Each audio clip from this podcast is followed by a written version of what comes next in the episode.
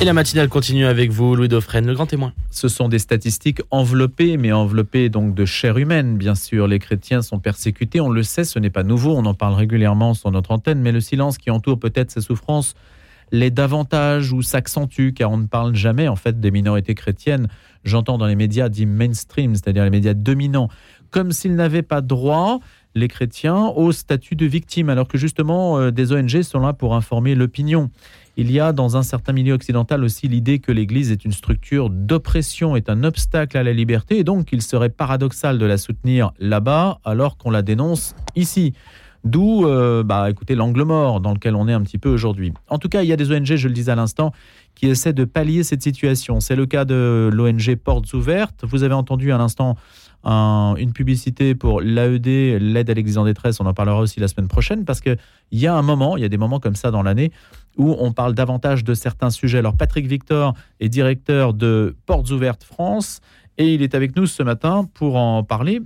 Portes Ouvertes France-Belgique, je précise, hein, il n'y a pas que la France qui est impliquée. Bonjour Patrick Victor. Oui, bonjour. Expliquez-nous peut-être déjà l'objet de votre de votre euh, ONG créée en 76, je crois Créée euh, ici en France en 76, mais nous appartenons au réseau Portes Ouvertes International qui a été créé en 1955 par un Hollandais qui s'appelle Frère André, qui est décédé l'année dernière à l'âge de 92 ans, et qui faisait de la contrebande de Bible derrière le rideau de fer avec toute une équipe d'amis, de, de, personnes. Et dans les années 70-80, euh, ça a fait des émules euh, partout en Europe, en fait. Donc, euh, même la France envoyait des, jeunes mariés pour faire de la contrebande de Bible à Moscou, en Roumanie, en Hongrie. Et donc, c'était un métier qui était bien huilé. on allait aux Pays-Bas avec sa, son mobilhome, on le démontait, on, le remontait avec quelques centaines de kilos de, de, de, Bible et on passait la frontière. Au moment de passer devant la frontière, on, on s'arrêtait devant le douanier et on faisait la prière du contrebandier. Dieu, toi qui as ouvert les yeux des aveugles, je te demande maintenant de fermer les, yeux des douaniers. Et euh, dans la majorité des cas, on passait les Bibles en contrebande derrière, euh, dans, le pays, euh, dans les pays de, derrière le rideau de fer. Alors vous-même, vous êtes né d'un père indien musulman, d'une mère allemande. Oui, c'est bien ça. Vous êtes bien renseigné. Bah écoutez, et, vous étiez membre aussi. Alors parce qu'il faut le préciser quand même, c'est une ONG d'origine évangélique. Hein. Vous, vous êtes impliqué dans l'Église baptiste, c'est ça, alors, ce que compris. alors, frère André était un protestant évangélique, et donc ça, c'est son origine. Donc euh, nous sommes effectivement euh, des chrétiens qui sont engagés euh, dans, ce, dans cette mission d'aider ceux qui souffrent. Donc notre vision, c'est vraiment d'être aux côtés des chrétiens qui sont persécutés.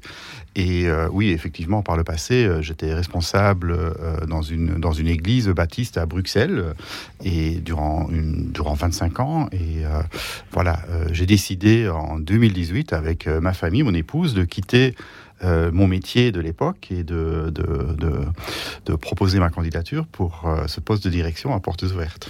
Je précise que Portes Ouvertes a son siège à Strasbourg. Oui, c'est bien ça.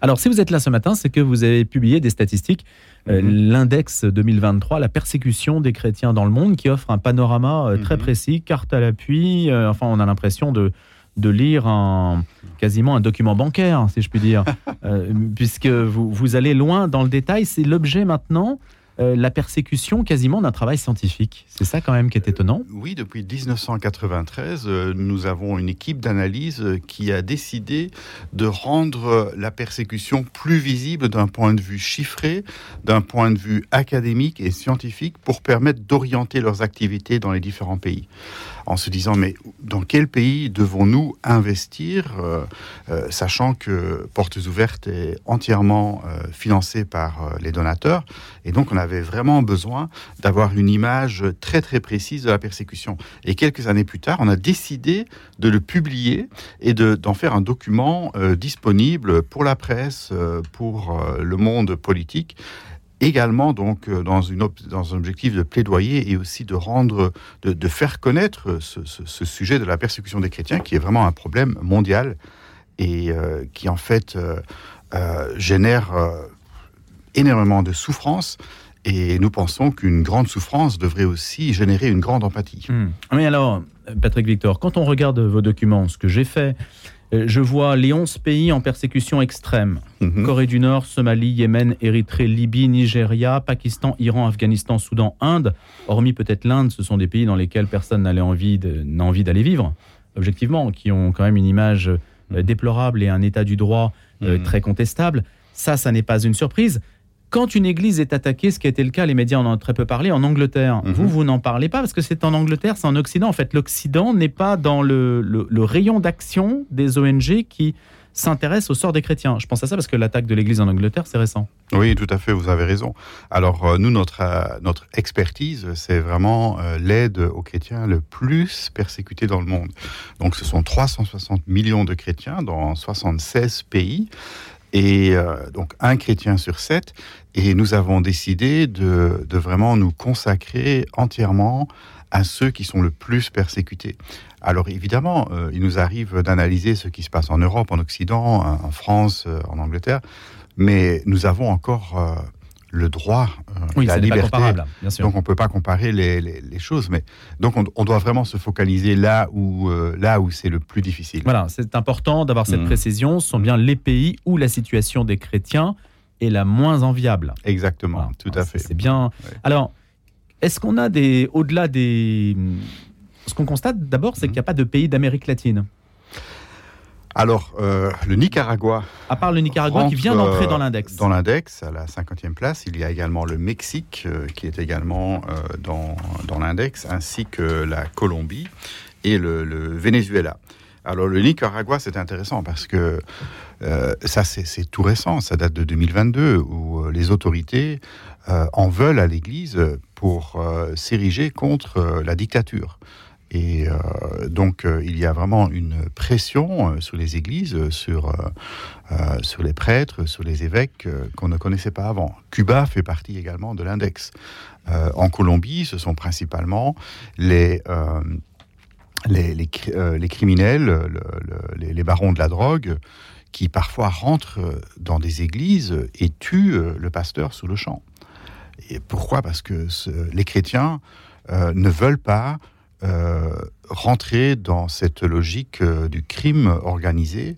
Ils euh, prêchent euh, contre cela et voilà, les enfants, vous savez, sont enrôlés parfois à un âge très très jeune Mhm. pour entrer dans la criminalité. Nous avons un, un converti, un, un- un pasteur en Colombie qui était enrôlé dans la, à l'âge de 7 ans et il avait tué une personne à cet âge-là.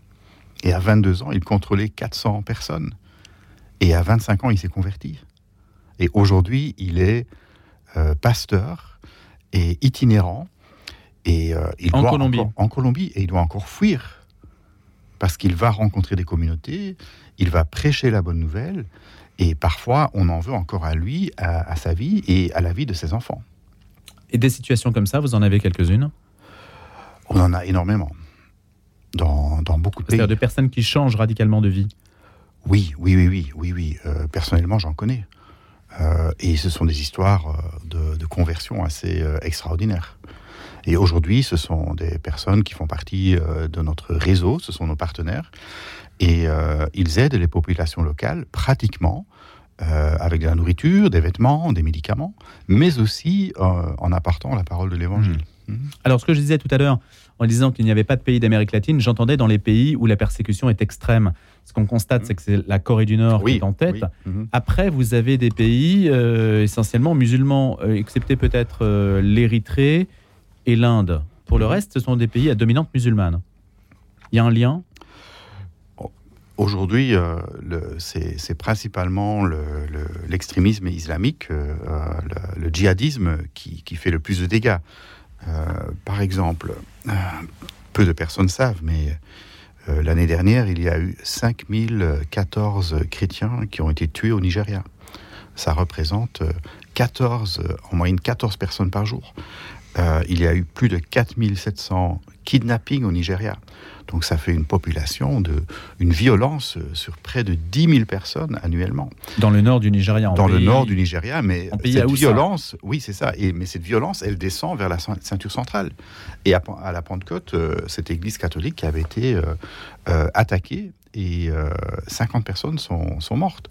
Bernard-Henri Lévy, Patrick Victor s'était mobilisé pour les chrétiens du Nigeria. Absolument. Ça avait eu un effet?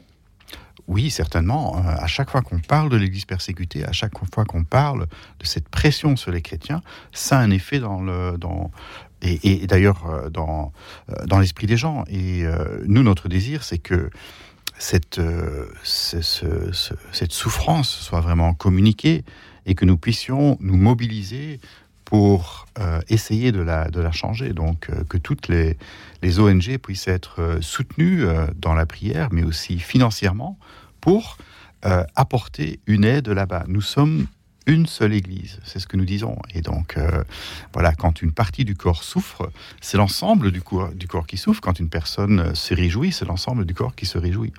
La Chine n'est pas en rouge. La Chine n'est pas en rouge, elle est en orange, donc elle est en persécution très forte. Donc dans, dans cet index, en fait, c'est un classement des 50 pays où les chrétiens sont le plus fortement persécutés et discriminés.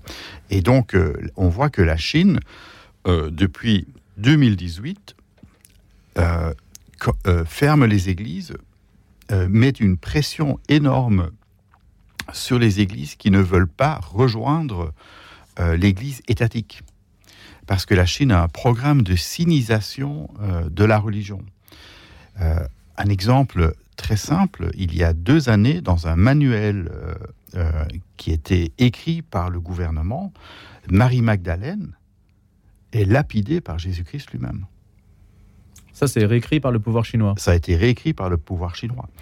Et donc, euh, il y a une idéologie qui consiste à dire tout ce qui est contre l'idéologie du gouvernement, du Parti communiste, eh bien, nous allons le combattre.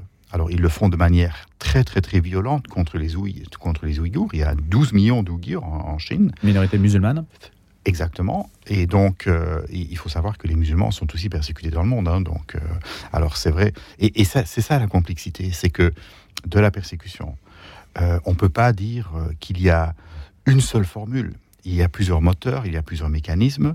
Et les musulmans peuvent être persécutés et sont persécutés, mais l'extrémisme islamique euh, persécute également les chrétiens, comme c'est le cas en Afrique subsaharienne, comme c'est le cas dans d'autres pays, euh, en Asie, en Indonésie, en Malaisie. Mais la question, Patrick Victor, c'est est-ce qu'ils sont persécutés en tant que chrétiens ou parce qu'ils représentent euh, dans certains pays hmm. un milieu plus aisé, une forme de, de richesse, de, d'aisance commerciale. Hein, c'est le cas, par exemple, je crois, en Indonésie, hein, semble-t-il, où ils sont plus.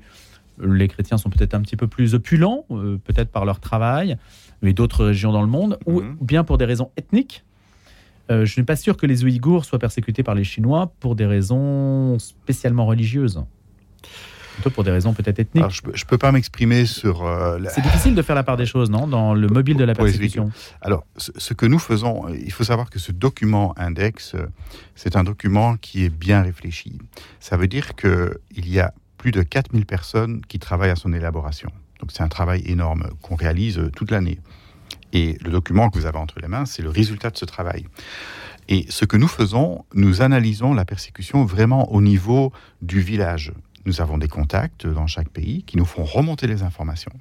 Et donc, ce qui n'est pas persécution, nous l'éliminons de manière systématique de notre index. Donc nous avons une analyse très très très précise sur le sujet. Euh, si par exemple il y a une attaque euh, de djihadistes en Afrique et nous apercevons que ce n'est pas parce qu'une personne a son identité en Jésus-Christ, nous ne le mettons pas dans notre rapport. Donc nous, analysons vraiment euh, chaque incident et en réalité, nous ne pouvons pas voir, nous n'avons pas accès à toutes les informations. Par exemple, en Corée du Nord, on ne peut qu'estimer le nombre de morts par, an. Mais ce que nous publions, ça c'est un minimum dans la persécution. Et donc, effectivement, on est bien conscient qu'il y a des enjeux géopolitiques, il y a des enjeux ethniques, il y a des enjeux culturels, mais ces phénomènes, ou en tout cas cette persécution violente ne fait pas partie de notre index. Vous tenez aussi euh, un registre, si je puis dire, des faits marquants au cours de l'année. Par exemple, au mois d'août, Joseph, euh, Mina et Mali sont condamnés à plusieurs années de prison pour leur engagement dans une église de maison. Ça, c'est en Iran. On a Mhm. beaucoup parlé de l'Iran d'ailleurs. Oui. Euh, Il y a une invitée iranienne aussi qui aurait pu venir ce matin, Mhm. euh, mais les choses étaient un petit peu complexes. Euh, donc, on- peut-être qu'on aura une, une autre occasion. Le Nigeria, des hommes armés attaquent l'église catholique Saint-Francis à Ovo, dans le sud-ouest, tuant une cinquantaine de fidèles. Ça, c'est le 5 juin. Le 22 mars, c'est le Haryana qui devient le 11e État de l'Inde à adopter une loi anti-conversion. Mhm. Pour une raison particulière Oui, l'Inde, euh, l'Inde, ce- cela fait plus de 25 ans que, que, l'Inde euh, développe euh, un message hostile contre les chrétiens, contre les musulmans également. Et l'Inde essaie de trouver une identité. Et pour, pour le BJP, le parti qui est au gouvernement, l'identité, c'est l'hindouisme. Et donc, ils sont en train de mettre en place toute une série de lois qui permettent aux extrémistes hindouistes d'attaquer les chrétiens, d'attaquer les musulmans, soit de manière euh, physique, soit de manière verbale, mais aussi en emmenant des chrétiens, des pasteurs au poste de police qui eux-mêmes ne sont pas vraiment, euh, n'ont pas vraiment une, grande sympathie pour les chrétiens. Et donc il y a, il y a un, un mouvement très hostile contre les chrétiens euh, en Inde aujourd'hui. Et puis le 7 mars, en Irak, Maria, jeune fille kurde de 20 ans, convertie au christianisme d'arrière-plan musulman, est assassinée par sa famille. Ça, ce sont des cas aussi que vous rencontrez Alors ça, ce sont des cas extrêmement douloureux parce que, euh, voyez-vous, nous analysons euh, quatre types de chrétiens. Les chrétiens expatriés, euh, les chrétiens d'une dénomination historique, le- la nouvelle église euh, pentecôtiste, évangélique, baptiste, et les convertis. Ça, c'est la quatrième catégorie. Et donc, euh, euh, Maria fait partie de cette quatrième catégorie qui est très importante. Euh, elle est convertie et sa famille n'a pas pu accepter qu'elle devienne chrétienne et elle a été assassinée. Et ce ne sont, pas du tout des cas isolés. Il y en a en Irak, il y en a en Égypte, il y, a, il y en a euh, partout là où euh, il y a euh, une intolérance par rapport à la liberté de religion. Et c'est malheureusement le cas euh, dans euh, un milieu où il y a une lecture très très rigoriste de l'islam. Ces personnes qui se convertissent, qui passent au christianisme, elles arrivent pour certaines à entrer en contact avec vous, avec des ONG qui peuvent les exfiltrer, les aider d'une manière ou d'une autre? Alors, généralement, ce sont des, des personnes qui peuvent rejoindre euh, d'autres groupes euh, de chrétiens convertis. Il faut savoir que les convertis, euh, souvent, euh, ne se sentent pas à l'aise dans les églises traditionnelles parce que les églises traditionnelles ont parfois peur d'eux et les rejettent, pensent que c'est peut-être des, espions, euh, des infiltrés, et euh, par ailleurs euh, ne, peuvent plus croire euh, dans, euh, dans, l'islam. Et donc, ils se retrouvent dans une catégorie un peu euh, euh, séparée. Et je me souviens de ce converti du Moyen-Orient qui me disait euh, Je ne suis ni chrétien ni musulman, mais je suis un disciple de Jésus. Et en disant cela, il, il résume bien la situation des convertis.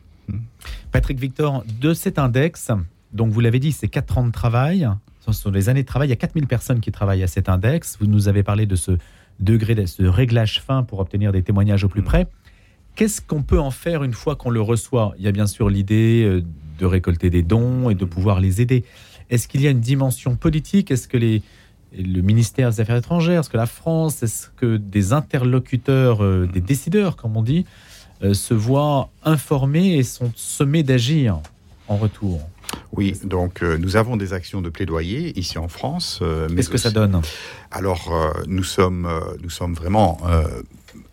enfin, c'est- formidable parce On vous que. écoute Oui, nous avons, on nous écoute. Nous avons des auditions à l'Assemblée nationale, au Sénat, euh, au Parlement européen, mais aussi dans les grandes capitales européennes, euh, dans les institutions internationales. Alors, euh, c'est vrai qu'on pourrait faire plus, mais ce que nous faisons, ou en tout cas ce que, ce que les autorités font, nous en sommes déjà très, très, très satisfaits. Et donc, Qu'est-ce qu'elles font? Elles interviennent parfois de manière très ouverte, mais dans la plupart des cas, euh, ils interviennent de manière diplomatique euh, et euh, on ne peut pas tout dévoiler, mais il est déjà arrivé que des, que des personnalités politiques montent au créneau et nous permettent, au travers de leurs contacts, de libérer par exemple des prisonniers chrétiens dans leur pays. Et donc, nous, nous, avons une action discrète avec ces personnes, mais nous sommes vraiment très très heureux du, de, de l'intérêt que portent certaines personnalités politiques pour le sujet. Il y a une pluralité d'ONG, je le disais au tout début, et d'ailleurs on les reçoit régulièrement sur cette antenne, d'ONG qui s'occupent de cette cause, ou du moins qui s'intéressent à des degrés divers, puisque vous, ce sont les chrétiens les plus persécutés, rappelons-le. Pardon. Est-ce qu'il y a des actions communes? Alors, euh, aujourd'hui, nous, euh, nous avons des, amitiés euh, profondes avec d'autres, d'autres ONG, que ce soit en France ou que ce soit dans d'autres pays. Alors, nous avons chacun nos spécificités. sur le terrain, je pense notamment pour les chrétiens de l'Orient, en Syrie, en Irak, nous avons, au niveau de nos partenariats, nous avons des partenaires communs. Et donc, euh, même si nous ne travaillons pas ensemble ici en France, euh, sur le terrain, il y a des actions, euh, il y a des, des, projets sur lesquels les, les, ONG travaillent ensemble. Oui.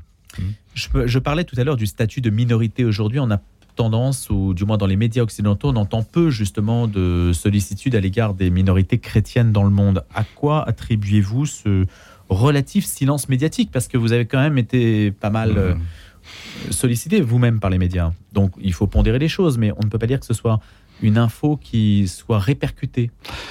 Euh, la persécution des chrétiens aujourd'hui, euh, c'est parfois euh, traité comme un fait divers. Et je pense que le sujet demande vraiment une analyse en profondeur. vous mentionnez Bernard-Henri Lévy. il y en a d'autres pour qui le sujet est vraiment très très important on pourrait faire plus. Et donc, euh, je vous remercie d'ailleurs de nous donner la possibilité de parler à votre antenne ce matin. S'il y a un chiffre à retenir, c'est celui que vous avez peut-être mentionné, hein, c'est celui, Patrick Victor, de 5621 chrétiens tués, soit 15 par jour. Ça, c'est, ça renvoie à quelle période? Alors, donc, euh, l'index euh, est basé sur la période de, l'année 2022, mais on, démarre en 2021, donc on, on fait l'analyse du 1er octobre au, 30, euh, au 30 septembre chaque année. Et nous analysons donc euh, la persécution sur 12 mois. Et nous l'analysons sous l'aspect de la violence, mais nous l'analysons également sous la discrimination dans la vie euh, privée, familiale, sociale. Et donc nous allons accumuler l'ensemble des scores obtenus pour établir ce classement. Et donc, euh, chaque année, nous avons une méthodologie assez euh, rigoureuse. Et cette méthodologie, d'ailleurs, est aussi euh, vérifiée par un organe externe. On peut tout retrouver sur le site Porte Ouverte Oui, aujourd'hui, dès aujourd'hui, eh bien, nous lançons les informations sur notre site web. Oui. Mmh. Parce que persécution, ce ne sont pas que les morts, ce sont les personnes en prison, ce sont les personnes discriminées, c'est tout ça. Exactement. C'est un aspect complexe de la persécution. C'est ça. Imaginez-vous vivre en tant que chrétien en Irak où vous n'avez pas les mêmes droits euh, hmm. qu'un musulman.